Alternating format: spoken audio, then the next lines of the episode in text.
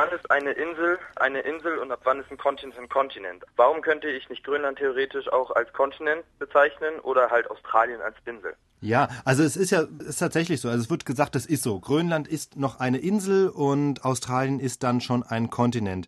Wenn man auf eine normale Weltkarte schaut, dann hat man sogar manchmal den Eindruck, ja, so groß ist der Unterschied zwischen den beiden nicht. Australien und Grönland wären ja fast groß, täuscht aber, weil das liegt daran, dass die meisten Weltkarten verzerrt sind, also die Größenverhältnisse verzerrt darstellen, weil sie die Polarregionen bei der Flächendarstellung, weil die immer größer rauskommen als gleich große Gebiete in den Tropen. Also in Wirklichkeit ist Grönland tatsächlich deutlich kleiner, etwa ein Drittel so groß wie Australien.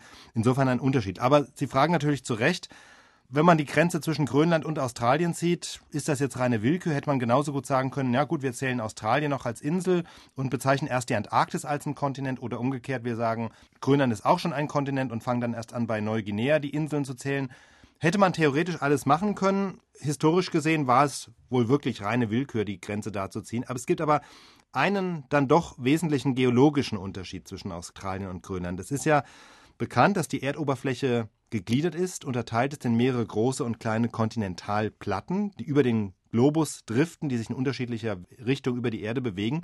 Und zu Australien gehört tatsächlich eine eigene solche Kontinentalplatte, zu der dann zwar auch Neuseeland und Tasmanien noch dazugehören, aber Australien ist Zentrum einer eigenständigen Kontinentalplatte. Und das kann man für Grönland nicht sagen. Grönland ist geologisch gesehen ein Teil von Nordamerika.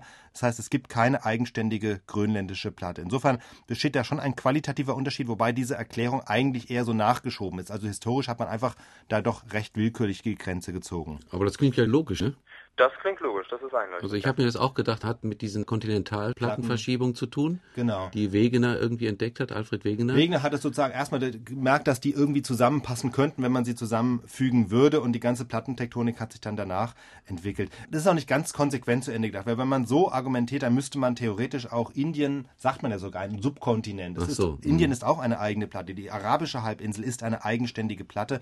Der Unterschied ist halt natürlich da, sie, sie hängen einfach geografisch an einem größeren Gebilde dran, nämlich dem eurasischen Kontinent, ist ja auch so ein Widerspruch. Wir sagen ja, Europa ist ein Kontinent und Asien ist ja eigentlich auch unlogisch, ja, weil die hängen wirklich zusammen und es gibt keinen geologisch vernünftigen Grund, da am Ural eine Grenze zu ziehen. Ne?